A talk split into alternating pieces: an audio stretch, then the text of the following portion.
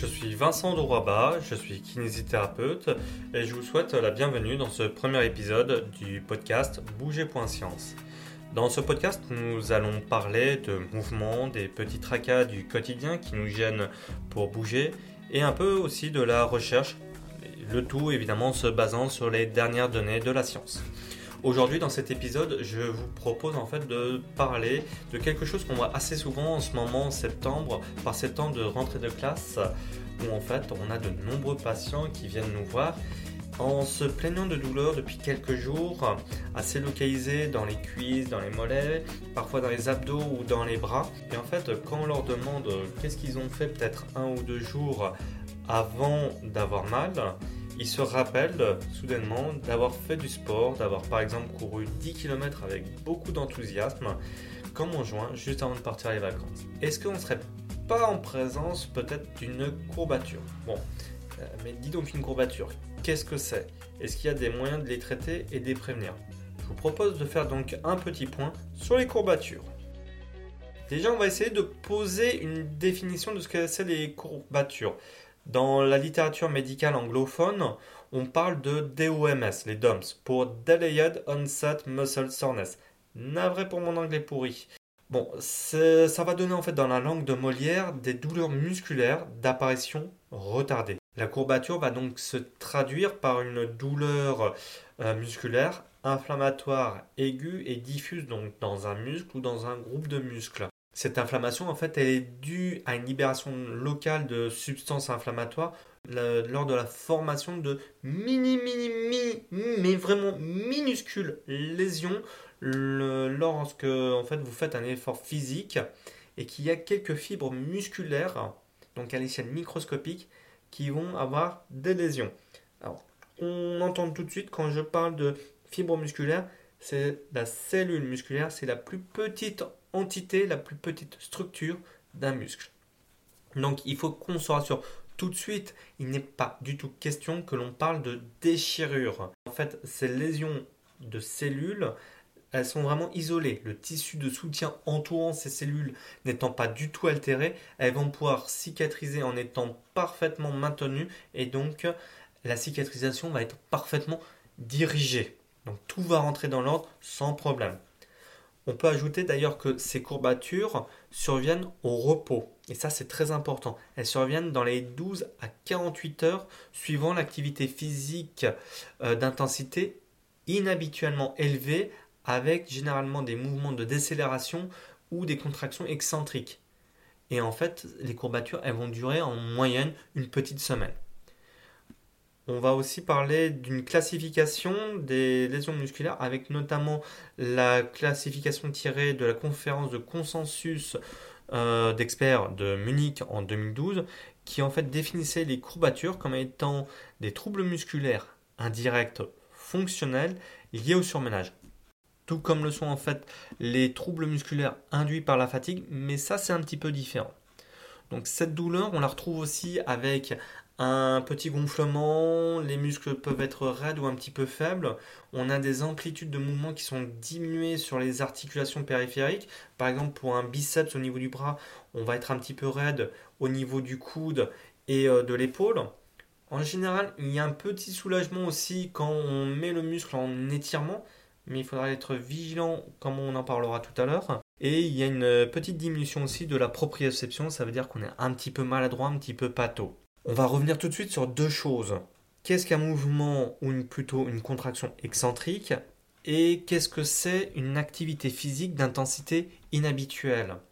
Pour commencer, on dit qu'une contraction musculaire est excentrique lorsque les points d'insertion du muscle en question vont s'éloigner, quand ils s'allongent. C'est quand la résistance ou la force externe gagne en fait sur la force du muscle. C'est par exemple quand vous montez sur la pointe des pieds, vous contractez les muscles du mollet, triceps sural pour les plus fins connaisseurs.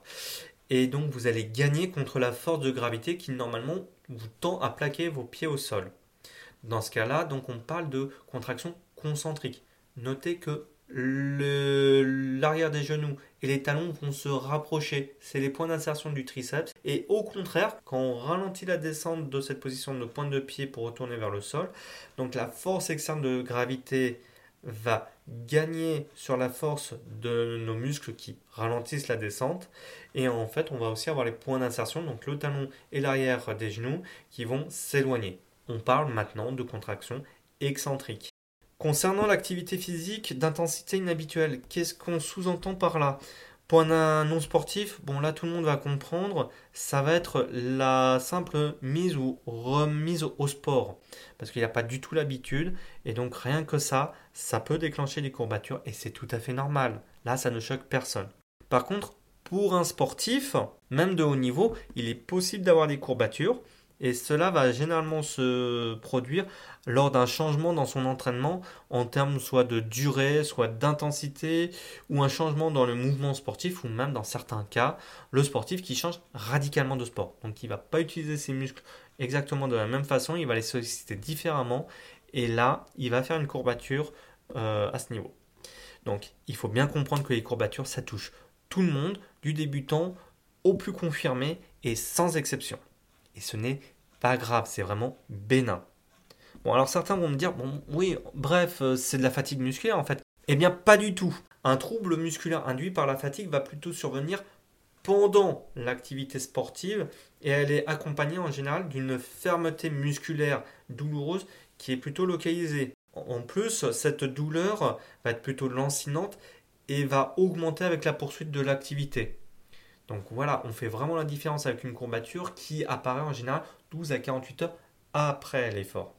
Bon, certains autres vont aussi me dire Ouais, mais ce n'est pas plutôt aussi une histoire d'accumulation d'acide lactique Encore une fois, on va faire tomber un mythe, ça n'a aucun rapport avec les courbatures. Pour faire clair, l'acide lactique, c'est une molécule qui est issue de la dégradation rapide du glucose dans les cellules musculaires lors d'un effort euh, inhabituel, demandant en fait beaucoup d'énergie et ce très rapidement. C'est par exemple quand vous faites un sprint, quand vous courez très vite brutalement. C'est ce que l'on appelle en fait la respiration cellulaire anaérobique. Et le gros défaut de ce mode de respiration cellulaire, c'est pas tellement de produire de l'acide lactique, mais c'est plutôt qu'en fait, c'est un mode de production d'énergie à faible rendement. Ça produit très peu d'ATP, contrairement à une respiration cellulaire aérobique qui consomme de l'oxygène et qui produit beaucoup d'ATP. L'acide lactique va aussi se transformer très rapidement en lactate, qui est ensuite évacué du muscle par la circulation sanguine. Et en fait, c'est pas évacué dans les urines, contrairement à ce qu'on pourrait croire. C'est recyclé et c'est récupéré pour produire de l'énergie dans le foie, dans le cerveau, dans le cœur et dans d'autres muscles. Et pour l'anecdote, il semblerait aussi que cette substance ne soit absolument pas responsable des crampes, contrairement à ce que d'autres disent. L'origine des crampes fait encore débat, mais une des explications proposées, c'est plutôt que ça sera un problème d'excitabilité neuromusculaire. Donc rien à voir avec l'acide lactique. Bon, vous allez me dire, ok, bon, j'ai compris, euh, je pense savoir maintenant ce que c'est une courbature, mais comment est-ce que je la traite? Bah en fait, euh, il n'y a pas vraiment de remède miracle à part bah, d'attendre d'attendre que ça passe en fait. Comme je vous l'ai dit tout à l'heure, une courbature, ça va durer en général pas plus d'une semaine. Toutefois, on a bien quelques petites choses qui semblent marcher mieux que d'autres, selon une revue systématique avec méta-analyse qui a été réalisée par Olivier Dupuis et ses collaborateurs de l'Université de Poitiers. Dans cette étude, il révélait que globalement, c'était le massage qui était la technique de récupération qui se démarquait le plus des autres, en ayant une action bénéfique sur les courbatures et sur la fatigue perçue. Attention, on va faire tout de suite une parenthèse. La diminution de la fatigue perçue pourrait aussi s'expliquer par le fait que quand on fait un massage de 30 minutes, il y a une libération dans le sang de bêta-endorphine, donc qui shoot un petit peu. Donc est-ce que c'est pas ça qui a diminué aussi la sensation de fatigue? C'est pas exclu. Il semblerait aussi que le massage, si on l'associe à des étirements légers, soit un petit peu plus puissant aussi sur la diminution de fatigue perçue.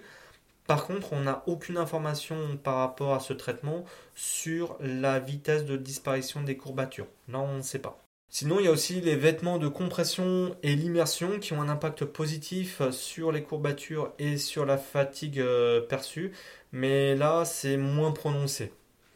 Par contre, on voit souvent des sportifs dans les parcs après avoir couru qui font des étirements. Et là, euh, la revue systématique est claire, ça ne semble apporter aucun bénéfice.